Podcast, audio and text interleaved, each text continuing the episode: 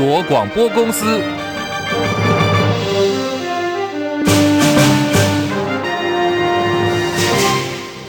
大家好，欢迎收听中广新闻，我是黄丽凤。新闻开始来看的是蓝营整合露出了曙光。国民党全代会这个礼拜天二十三号要在新北市板桥登场，预计会中将会正式通过新北市长侯友谊参选二零二四总统，同时呢也会举行造势活动。最近传出将缺席全代会的前高雄市长韩国瑜，在今天中午透过办公室表示，他将会出席全代会，也会跟国民党所提名的总统跟立委候选人人并肩坐在一起下架民进党。国民党主席朱立伦五月十七号宣布征召侯友谊参选二零二四总统。可是呢，侯友谊从六月份开始，民调支持度一路走低，呈现老三的情况。最近更多次传出中常委酝酿要换侯，部分的国民党人士归咎这是因为蓝营迟迟没有办法整合。关键就在于鸿海集团创办人郭台铭还有韩国瑜。正当政坛在关注侯友谊如何来整合韩国瑜之际甚至还传出韩国瑜可能会缺席全代会。不过，在今天中午出现大逆转了。韩国瑜的办公室表示，韩先生会出席七月二十三号全代会，会和国民党提名的总统跟立委候选人并肩坐在一起，下架民进党，一同来捍卫中华民国。民进党总统参选副总统赖清德的走入白宫说，引发美方的关注，甚至呢还表达了不信任。赖清德日前在民进党中央党部接见支持者的时候，延续支持的发言说，这场选举是中南海还有白宫路线的选择。当时赖清德说，当我们可以走到白宫，台湾总统可以走入白宫，我们所追求的政治目标就已经达成了，引发舆论的热议。最新看到是外媒《金融时报》报道。相关言论在华府引发了巨大的波澜，美方官员要求台湾政府澄清赖清德相关的争议言论。不过，外交部长吴钊燮今天早上出面否认，还强调说台美沟通密切，强化了彼此的信任。美国的资深官员已经否认了他们跟赖副总统团队有任何的关切。那实际上，在过去这几年之间，我们跟美方之间的合作或者是沟通是相当的密切，啊，也建立了非常坚实的这种关系，啊，也强化了彼此的互信。媒体追问赖清德过境美国的行程还有地点，吴钊燮的说法是，有关赖清德在八月十五号参加巴拉圭总统就职典礼的这个事情，已经由外交部的次长于大雷先前对外说明了。另外，在昨天，AIT 处长也做过说明，华府方面也提供了很多的说明。他强调，目前这边没有新的说法。我们焦点再回头来看，是赖清德走入白宫说，赖清德竞选总部发言人陈世凯今天表示，竞选团队到目前为止并没有接获美方的任何关切，对外媒释出美方不信任赖清德的警讯。其实你对比一下，十二年前的蔡英文也曾经遇到过，当时呢是在二零一一年，《金融时报》也曾经就当时是民进党总统参选人的蔡英文说，当时的美国总统奥巴马政府担心蔡英文当选。可能会升高跟中国大陆的紧张关系，两相对比，媒体都在传达不信任的讯息。不不过这次赖清德有引述了美方高层官员的说法来进行否认，平衡了这项报道。好，在今天看到赖清德的这个言论掀起波澜，至少有多位的资深人士都希望赖清德可以进一步说明澄清这个说法。不过到目前为止，赖清德本人哦还没有提出相关的说明。在今天，鸿海集团创办人郭台铭也针对这个事情痛批赖清德信口开河，只想用爽话讨好支持者，既不了解中国大陆，也不了解美国。郭台铭说，如果真的让赖清德当选总统，恐怕未来会把台湾带到可怕他的地方去，他也说，作为总统的参选人赖清德呢，有时候是说最想跟习近平共进晚餐，有时候呢，这场选举他说的是中南海跟白宫的路线选择，这样片面是讨好选民的两岸论述，果然呢，已经引起了中美双方的高度疑虑。话锋一转，今天郭台铭也说他自己就会来做直接的谈判，没有什么选举的宣传语言会藏在里头，同时希望呢，政治领袖的人都能够有这样的。勇气跟承担，同时透露他在下个月会向大家报告他的强国之策，还要大家敬请期待。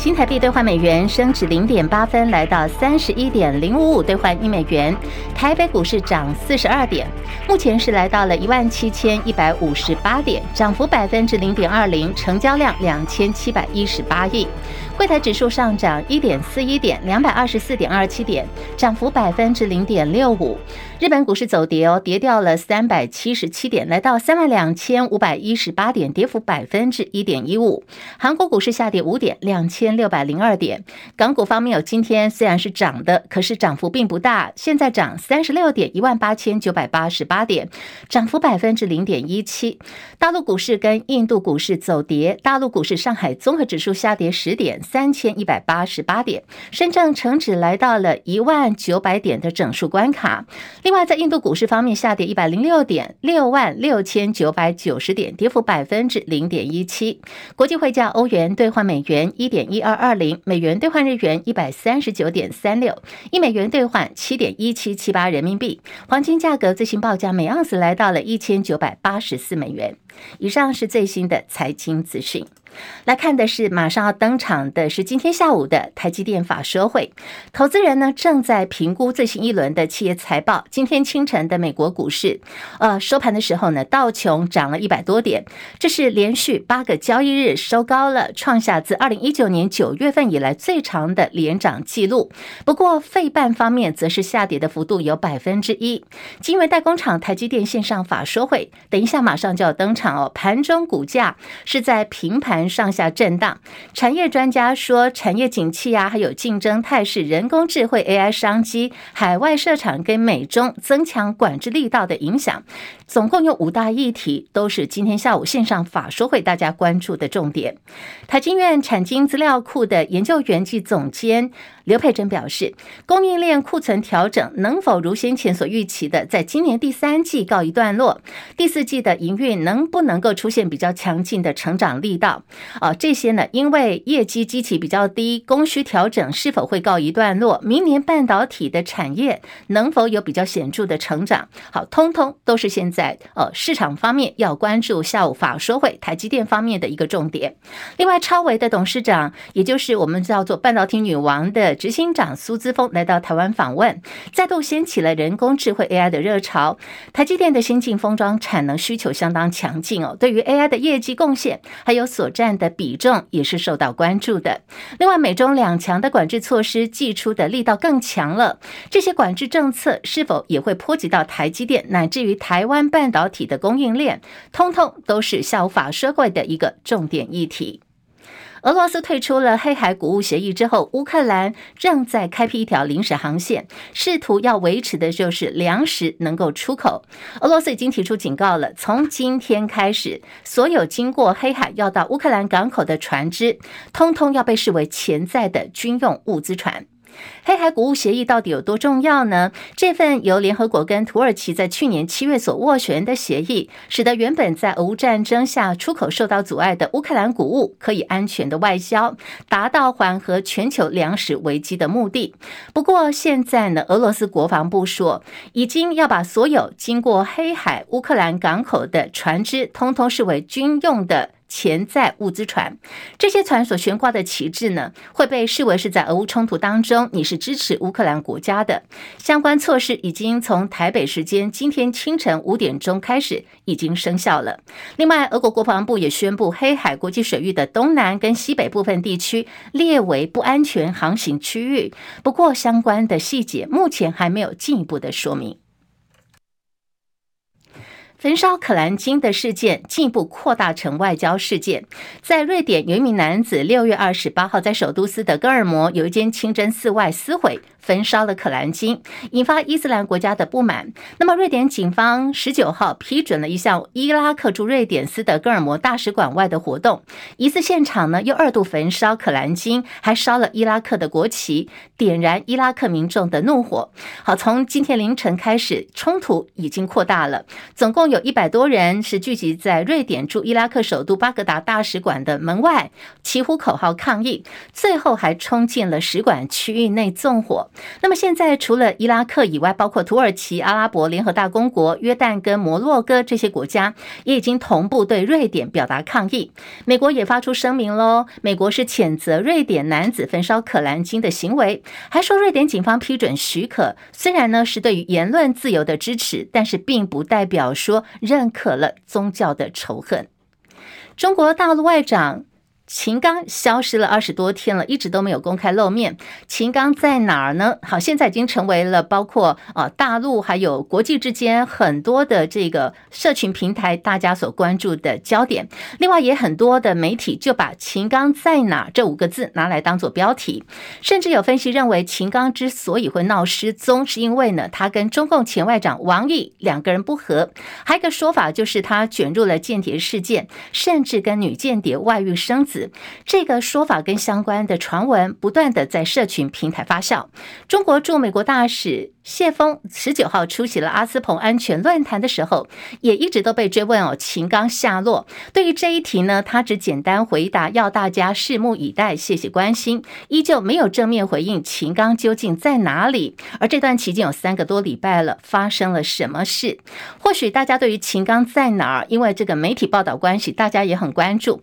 我们来看看秦刚是在六月二十五号，当时他见了斯里兰卡外长、越南外长跟俄罗斯的副外长等人。之后就没有再公开露面了。在七月份稍早所举行的东协外长会议，好，他的职务呢还有功能也被王毅代为出席。另外，中共外交部最新宣布说，七月二十四号跟二十五号还有一个重要的国家会议是南非约翰尼斯堡举行的金砖国家安全事务高级代表会议，同样的，秦刚也是不能够出席。现在已经决定由前外长王毅代表出席。现在秦刚还在继续的申影。当中也让外界的好奇心越来越高。现在时间来到了十三点十三分。好，我们今天新闻最前线呢，要来聊的就是柯文哲了。柯文哲从今年的五月份就总统大选的战斗位置之后，声势看涨，支持度还一度冲破了三成。不过这些民调，我们看到它出现下跌了，到底是怎么回事啊？连线的是我们的资深记者张伯仲，伯仲上线了吗？啊，上线，立峰好。各位听众朋友，大家好。总统大选现在蓝绿白三卡都，最新民调显示赖清德跟侯友谊民调都还维持平盘，甚至呢有点小幅的上扬。只有第二名的柯文哲，最新看到他下跌了，跌掉的幅度大概百分之三。尤其哦，经过这个分析，看到是二十到二十九岁的女性朋友支持度减少了百分之十一。现在民进党方面捡到枪哦，有绿营的民代就说，这是因为柯文哲的言论，让年轻的女性朋友想到职场上这个恶老板恶。行恶状的长官，而且不尊重女性的言论已经不是第一次了。好，伯仲来看，柯文哲厌女、丑女的言论发酵，可能会导致菲律共主的宝座提早让出吗？其实啊，也未必啊，因为如果把这整个事件看穿了，他不过是绿营发起了另一波攻势的话，啊、呃，我们前因后果看清楚，可能会比较清楚啊。刚刚立凤提到了，这次这份民调也蛮有意思的，他还特别针对。柯文哲啊，在特定的这个女青年女性族群当中的支持度狂泻了百分之十一点四六嘛，对不对？那有趣的是，那么绿营的台北市议员许淑华呢，随后就开始啊，这个打蛇随棍上，马上就紧咬柯批啊，长期都有厌恶女性甚至仇视女性的心态。那么呃，像另外一位，比如说像呃台北市议员简淑培呢，他就说这样子誓言果然会让这些女性呢，一看到柯批就联想到自己在职场上恶行恶状的长官，所以。他的民调才会快速下降啊，呃，这些东西啊，其实很快就让他觉得哇，呃，这个攻势好像还非常顺畅啊。前面有人抛出了抛出了箭靶，马上后面的人就跟着打进来。那么，其实绿营我们知道，他还紧咬呃另外一件事情，就是七六大游行馆长对一个手举批评柯文哲歧视女性手手板的这个女子哦，呃，表达不满，认为呢，呃，他这个绿营立刻认为说这个女子遭到了当场遭到霸凌啊，甚至还被绿营的洪生汉。啊，说或者王婉玉啊，这些大绿小绿遭到他们的连番围剿。那么四叉猫和吴征这些人呢，还在参与游行者的性别比重上大做文章啊，说什么？哎，这场七六啊，这个男女比例九比一啊，非常悬殊，是因为呢，柯市长在任内有很多对于女性、对于两性，甚至对于同婚方面的歧视性言论，才会导致科批的女性支持度偏低啊。哎，事实上，我们我们平心而论哈。那么绿营打科批的厌女或是这丑女牌啊仇视女性的牌已经是应该算是冷饭热炒或者是新瓶装旧酒了。因为早在二零一八年，其实我刚刚去查一下，就已经有绿营亲绿的媒体就狂打柯文哲的这个厌女论啊，呃，比如说指控他讲过什么进口三十万外籍新娘啦，啊，为什么还这么多男人会娶不到老婆，甚至呃出席青年论坛美学的时候提到说台湾女性不化妆，素颜就直接上街头吓人，这样子其实。这样子，他甚至还调侃说，二零一四年他在替那个嘉义呃这个民进党嘉义市长参选人涂醒哲站台的时候，还把他的对手就是国民党的参选人陈以真啊，拿他外貌来调侃，说什么呃年轻漂亮比较适合做柜台或当当那个观光局代言人，比较不适合当市长。这些东西啊，其实真真的可以把它弄成一本书出来了。所以，你其实坦白说啦，柯文哲自己也是有反省的必要，其实应该从心态上去改进去调整。毕竟是要参选国家领导人啊，国家总统的职位，应该有更宽广的视野和胸襟啊。呃，有一些不应该开的玩笑啊什么的，应该要节制一点啊。不过，其实我们也知道啊，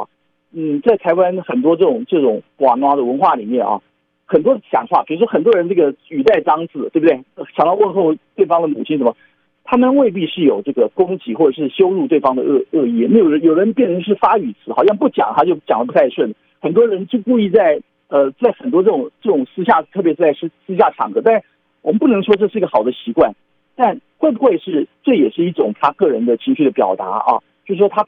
是不是真的？比如说他，你看他跟他太太陈佩奇的相处啊，会不会他就是一个天生怎么歧视女性的人？好像也有部分人是在大做文章，小题大做。但是我还想提醒大家，不要你发现啊，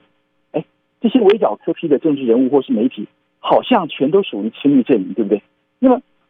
其中固然几次柯文哲在他民调上居首回落啊，比如说，呃，我们看到科科办的发言人陈志涵，他就说，那是因为民进党没有办法去回应七六抗争的那些核心议题，所以开始替这些参与的人贴上标签啊，甚至超过他们这些来的人都是都是有问题的社会底层的宅男，所以他会不会连带也开始讨厌被视为厌女症的这个柯文哲？那所以，呃，我们今天上午也听到柯文哲他在综合的 Hello Day 哈。他在参访时候提到说，民进党只会拿他四年前讲过的话出来打啊，呃，把甚至把七六他参加黄国昌馆长的活动啊，说成是他的场子，还在偏颇啊，现场男女失衡，比例失衡，是推论说是柯文哲因为他丑女的形象，仇视女性的形象，让大家不敢来啊，呃，所以柯文哲认为这很太会谈话，太会造谣了。那这点其实我们我们也要看，呃，绿营这些。